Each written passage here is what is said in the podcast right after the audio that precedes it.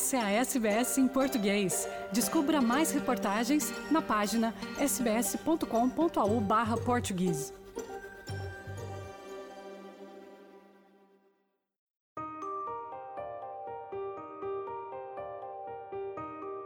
A SBS em português foi ao encontro dos adolescentes portugueses e brasileiros da nossa comunidade na Austrália no âmbito desta série de quatro podcasts que dá pelo nome de Adolescente Imigrante.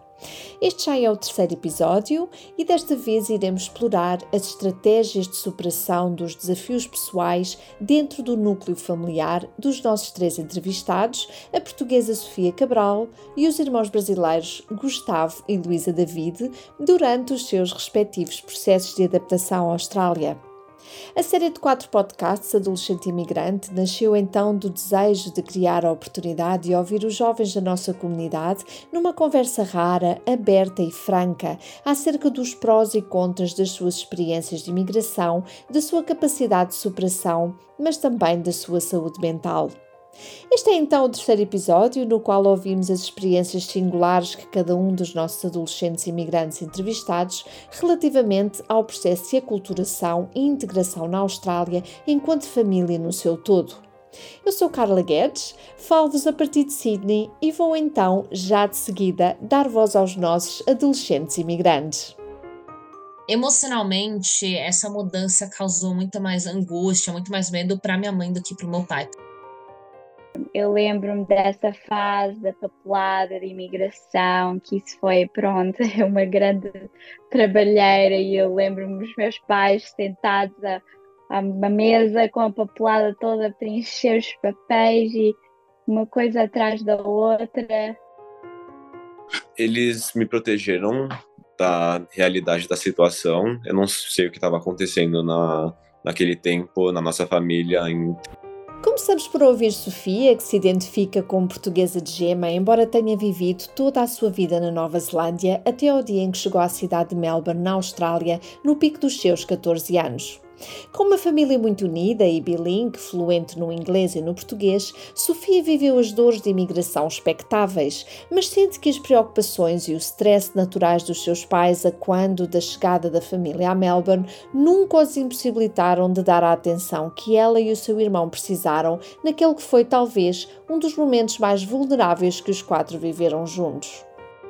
Eu, eu lembro-me de que os meus pais sempre criaram uma sensação de, paz, que mesmo quando eu não tinha certezas sobre a escola ou sobre como é que ia ser o meu futuro, um, as minhas amizades, como é que iria ser a vida na Austrália, eles sempre me encorajaram e, e suportavam-me bastante. E eu acho que como às vezes em criança estamos sempre estamos bastante focados em nós próprios, não é? Às vezes o nosso sofrimento é sempre o centro do. Eu lembro-me, pronto, uh, de me sentir muito triste, deixar a minha melhor amiga da Nova Zelândia e, e estar muito triste que já não podia falar com ela todos os dias e mas eu sempre senti que a família estava lá. Eu lembro-me, eu lembro-me dessa fase da papelada de imigração, que isso foi, pronto, uma grande trabalheira e eu lembro-me dos meus pais sentados uma mesa com a papelada toda a preencher os papéis e uma coisa atrás da outra e de visitar escolas para ver como é que eram as escolas, que escola é que íamos andar, que, onde é que nós íamos ficar e também procurar casa, ver os vários, os vários bairros que há aqui e como é que. Pronto, isso foi, eu lembro-me que na altura foi uma, uma escolha bastante importante, porque quando a pessoa vem para uma cidade nova, não sabe onde é que são as boas áreas, não se sabe ah, ok, temos de evitar tal sítio, não sei o quê, porque todas as cidades é assim, tem sempre. Melbourne é uma cidade muito segura, não é? Mas pronto, sempre há. e, e, até só as distâncias, que distância que é da escola, que distância que é do supermercado, coisas básicas, que, que marcas de, de arroz é que vamos comprar, que tipo de. onde é que, que queijo é que é bom.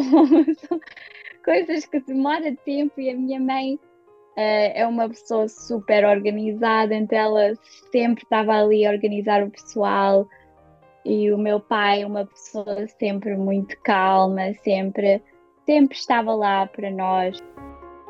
Sofia recorda, no entanto, os dias em que chegava da escola para encontrar os seus pais literalmente focados e preocupados com aquelas que eram, na época, as maiores decisões da vida da família.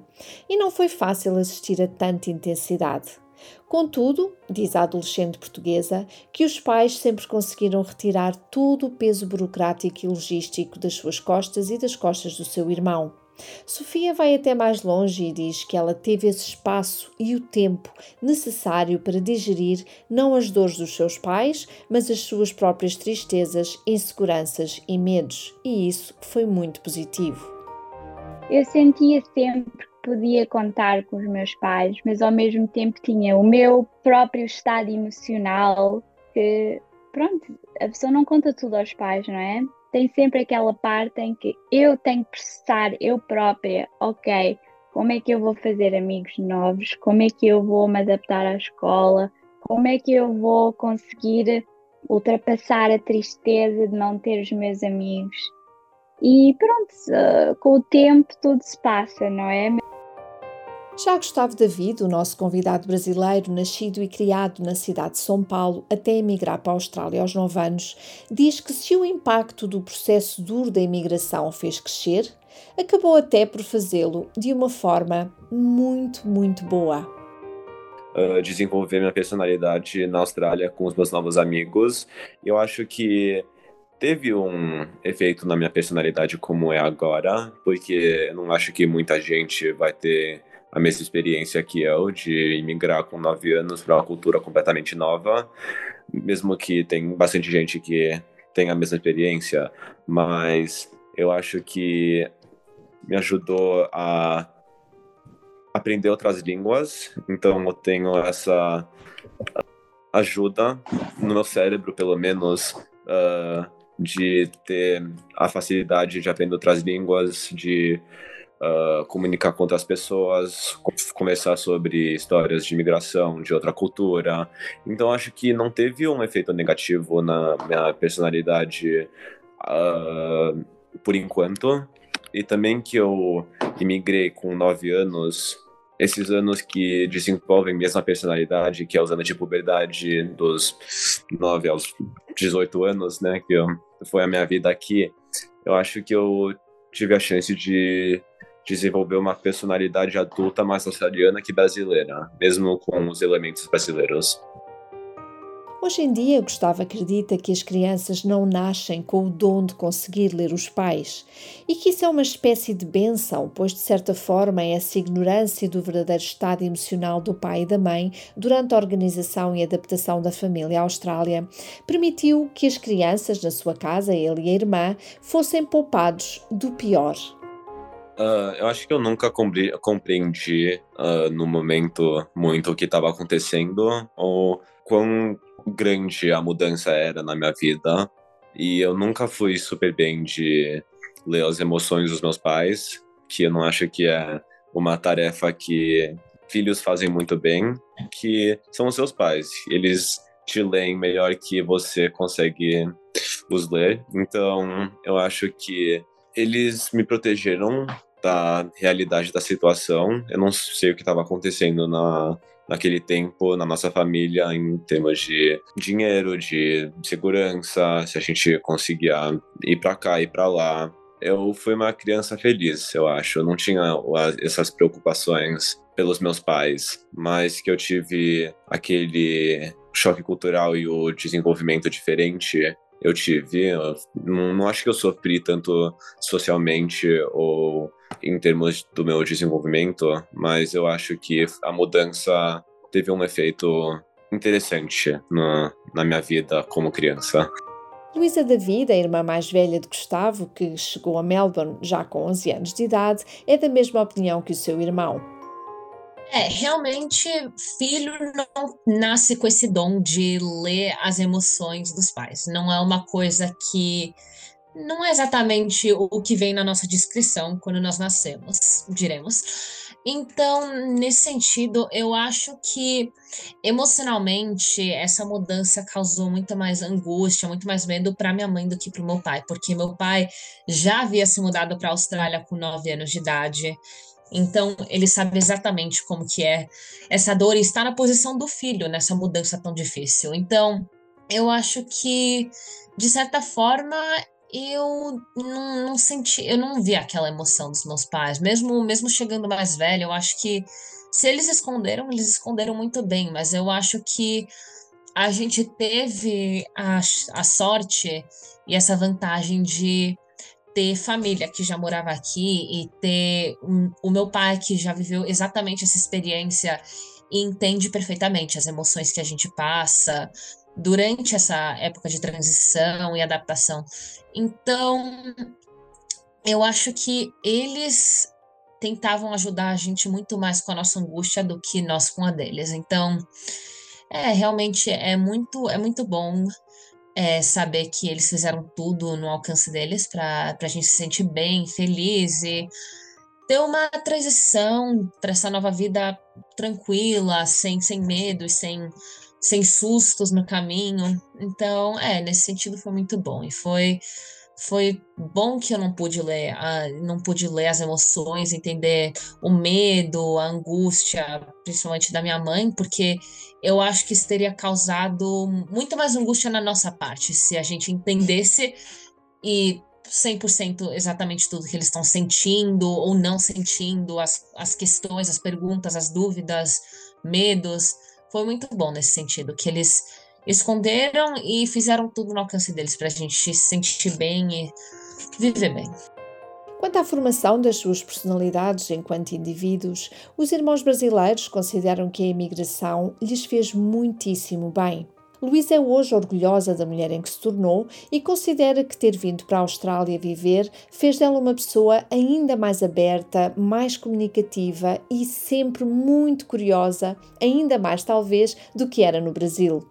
E assim sendo, depois do período de choque cultural, da grande tristeza inicial, do imenso medo e até de alguma raiva, Luísa é agora feliz na Austrália e até pensa que, embora queira continuar a viajar pelo mundo, talvez venha a ser a Austrália o seu futuro de eleição para viver, trabalhar e constituir a sua própria família.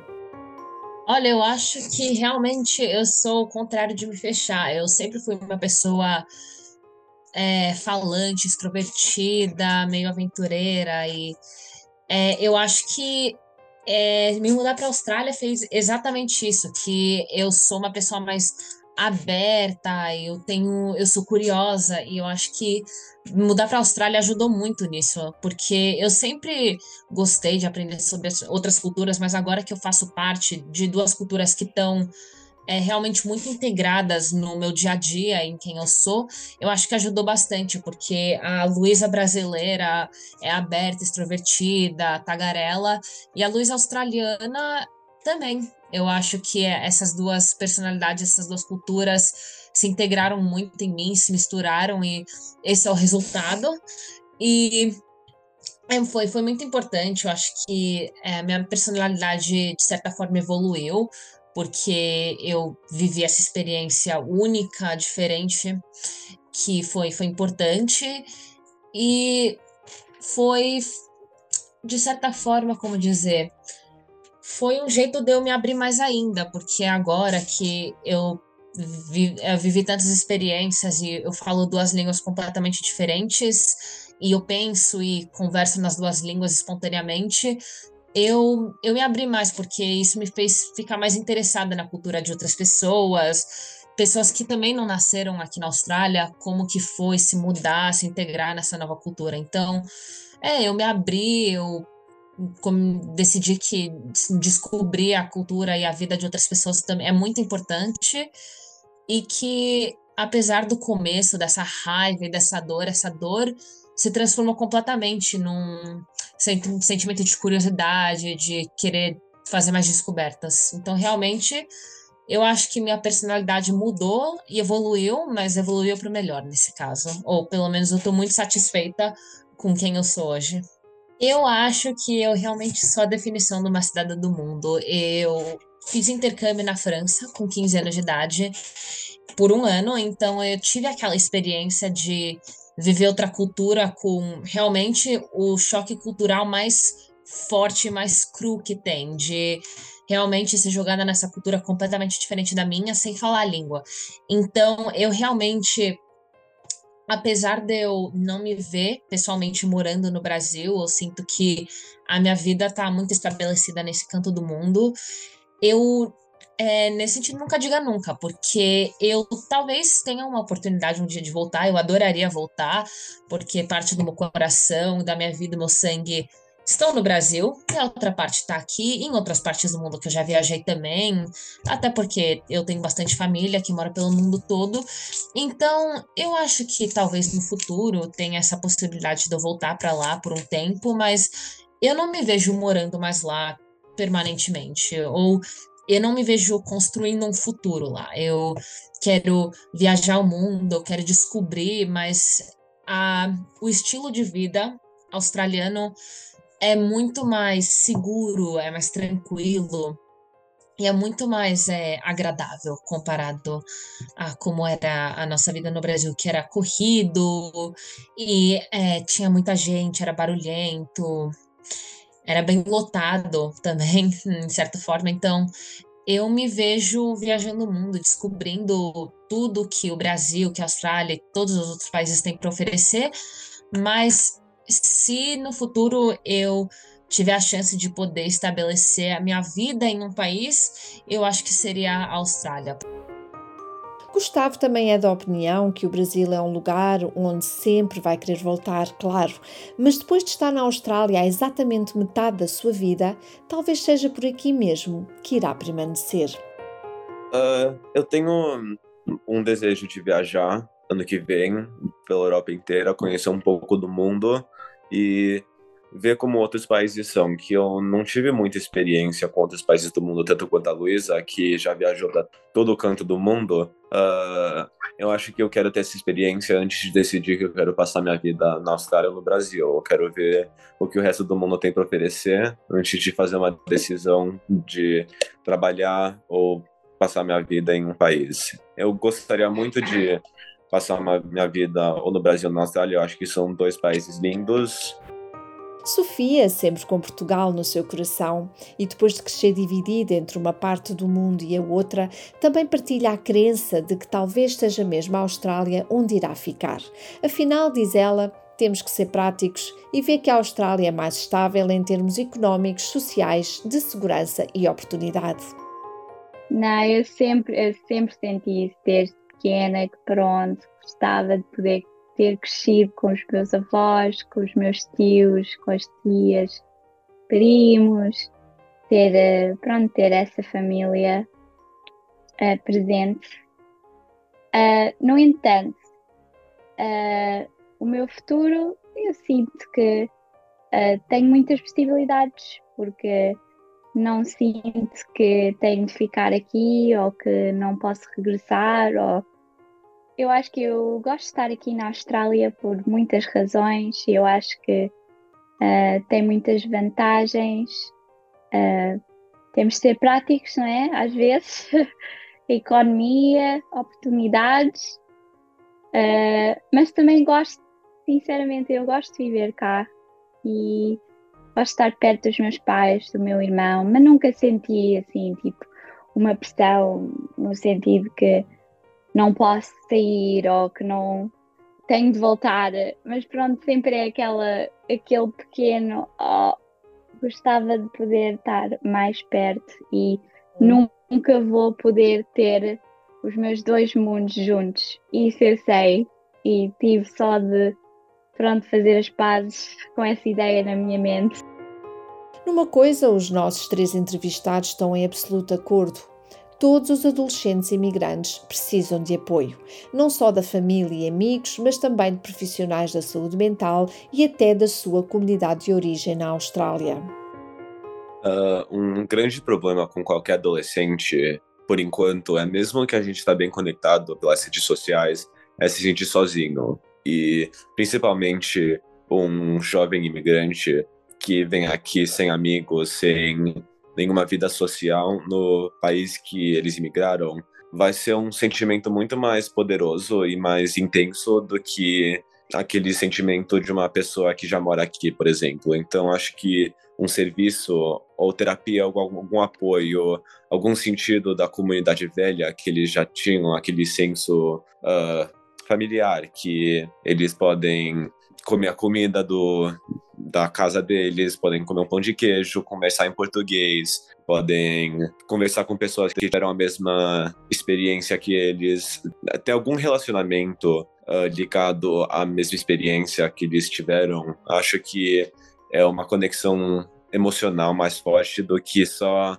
uma pessoa na escola, alguma professora falar, ah, how you feeling? Okay, go on, sabe? É tipo assim, tem alguma conexão com o jovem que relaciona ao que ele tá ele ou ela estiver sentindo saudades ou triste ou angústia ou raiva de um choque cultural, o período de adaptação pela nova, pelo novo país, pela nova escola, pela nova, pelo novo bairro, nova casa, tudo que eles precisam descobrir acho que seria mais fácil se tivesse uma pessoa que eles sabem, ou pessoas, uma comunidade que eles sabem que já sentiram o que eles sentiram, já tiveram a mesma experiência fora da família, sabe?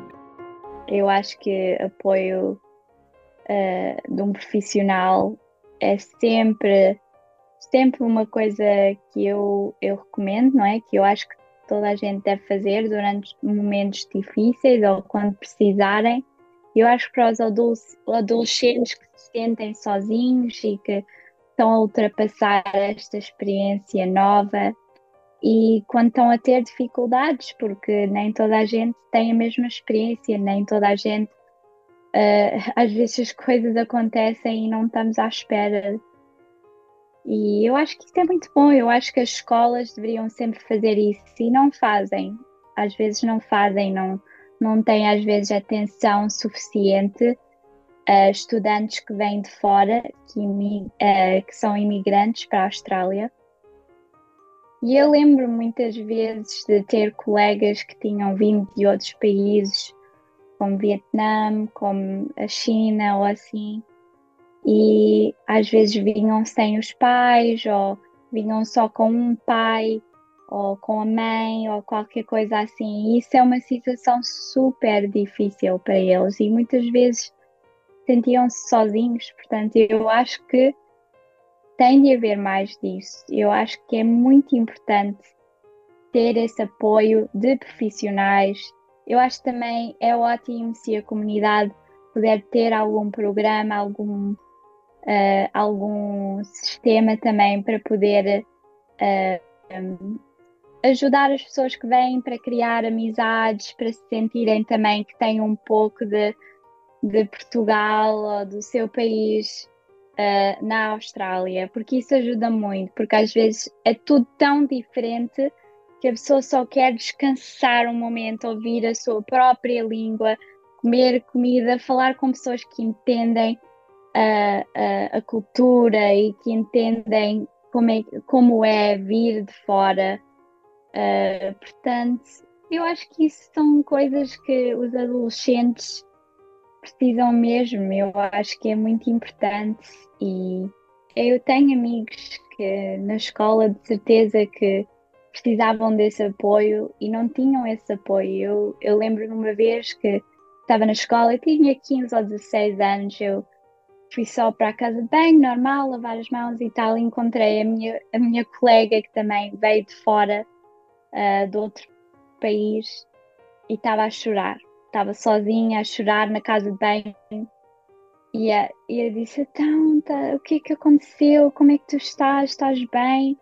E ela disse-me: Eu quero ir para casa, eu quero ver os meus pais, eu já não aguento mais e tal. E eu e eu, pronto, eu também, como criança, não sabia o que é que havia de fazer. Tentei só consolar e tentei, pronto, vai correr tudo bem.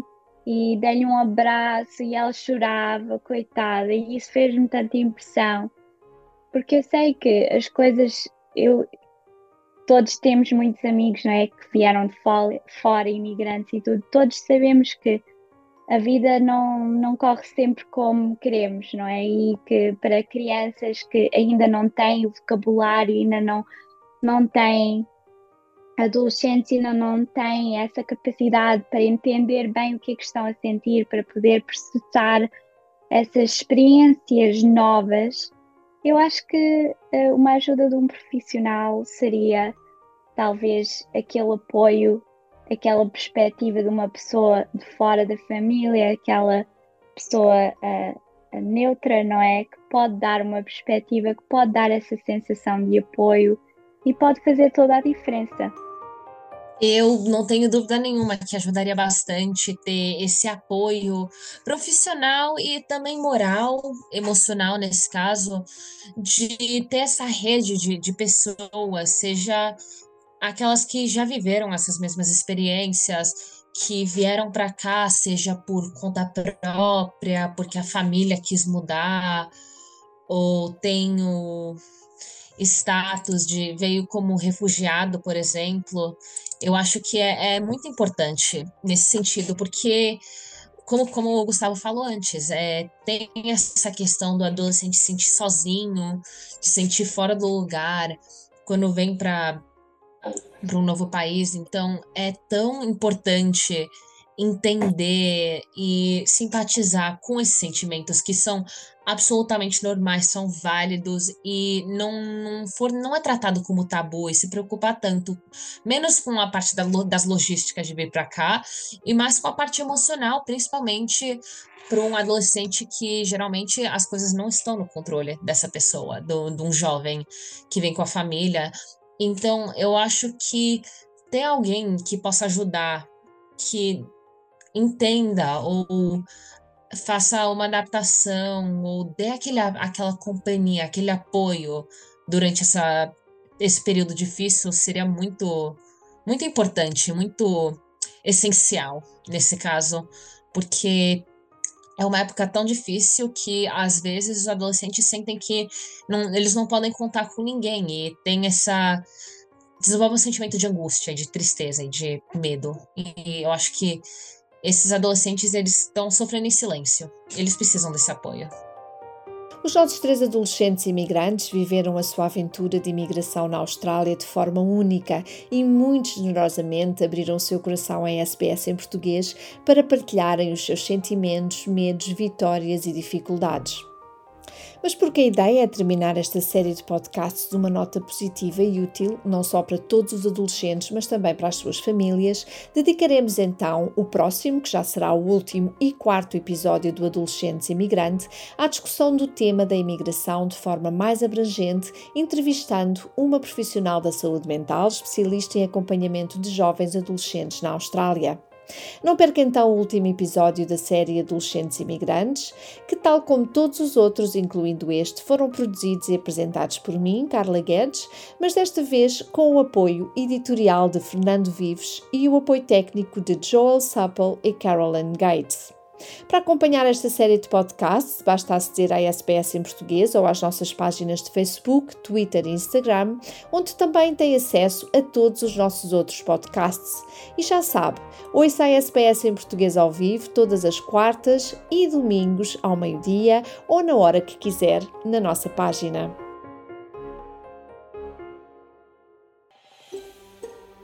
Quer ouvir mais notícias como essa? Ouça na Apple Podcasts, no Google Podcasts, no Spotify ou em qualquer leitor de podcasts.